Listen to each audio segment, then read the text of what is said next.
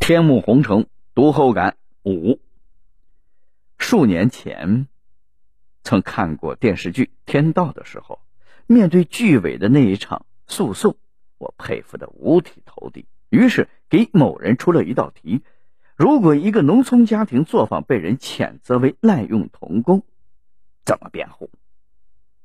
彼时还算是名商法才子的某人给了一个答案。但是我依然觉得是电视剧中的辩护词更精彩。电视剧中，中年的农民大叔说：“农村的孩子谁不是从小就帮着家里干活的？难道这也是用童工？”其实，当时我转述问题的时候也有所遗漏。其实不管怎么样，天道惊艳了我，豆豆也惊艳了我。只是豆豆创作的小说数量并不多。而我又是属于那种心理洁癖者，很少在看完电视剧以后再去看原著小说，或者看完原著小说再去找电视剧看的。所以我并没有读过天道的原著《遥远的救世主》，我读了《背叛》。豆豆的小说里有明显的特征，就像是大树的年轮，早已融于自身，无法消除。豆豆的男主都是有着绝顶的智慧的。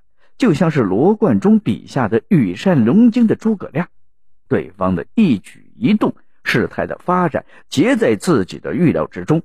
无论是宋一空，还是丁元英，亦或是叶子龙，都是那种其貌不扬、扔在人堆里都找不到的主，但是却具有翻手为云、覆手为雨的能力。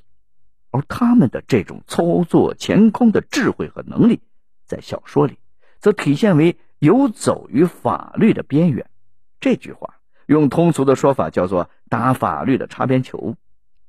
无论是丁元英的设计劫富济贫，还是叶子龙策划的劳务输出较了真儿，其实都是违法行为。但是叶子龙则认为自己的这种行为并非钻法律的空子。因为他的所思所想、所作所为，均在法律认可的范围以内。既然法律没有明确的禁止，那就是合法的。呵呵，这个人倒是懂得将司法上的法无禁止及自由的思想应用于实践。轻生不受，惠及必伤。善于谋划并且算无一策的人，是一种只可远观的神话。从某种程度上来讲，他们的存在对于他人来说是一种危害。这样的人。要么屹立于社会之巅，操纵着芸芸众生；要么注定无法容于世。所以，天神一般的神机妙算的诸葛亮，只是罗贯中在正统思想下塑造出来的演绎。所以，宋一空用鲜血来洗刷自己的罪孽；所以，丁元英孤独终老；所以，叶子龙倒在了异国他乡的血泊中。作品中人物身上的种种智慧，事实上都是作者自身智慧的投射。高智商的宋一空、丁元英和叶子龙的身后站着的是高智商的豆豆。豆豆这个笔名太过普通，你随便去哪个幼儿园里一问，便会发现这个名字太不具有识别性了。每个幼儿园里至少有一大批的孩子都叫豆豆，有男的，有女的。也许普通豆豆追求的是一种泯然众人烟的低调不张扬的境界，就像宋一空、丁元英、叶子龙这三个普通的名字、普通的长相背后的高智商男子一般。后来，网上搜索豆豆的资料，惜墨如今的简介也显示了豆豆是一个低调的作家。只是让我意外的是。如此见识不凡、智慧超群的豆豆，竟然只是一个高中学历者，这对为文凭弄者，着实是一个观念的打击。实践出真知，读万卷书不如行万里路。一个人的阅历和见识，远比一纸文凭更重要。让我再一次意外的是，豆豆竟然是一位女作家。我一直猜测豆豆是一名男作家。这并不是因为我有性别歧视，认为女作家写不出这么高智商的小说来。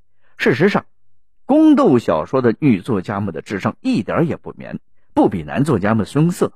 相反，我认为女人比男人的情感更细腻，比男人更懂得情，同时他们的逻辑思维更细腻。只是，豆豆笔下的爱情，没有那些细腻的九曲回肠，几乎都是红佛慧眼识俊杰式的一见钟情。无论是夏云杰对宋一空、芮小丹对丁元英，还是戴梦妍对叶子龙。方迪对叶子龙都是一见钟情，不再见一清心，而且这些红拂女们统统具备了巾帼英雄的魄力和豪爽，不吃嗔怨念，不纠结于一己私情。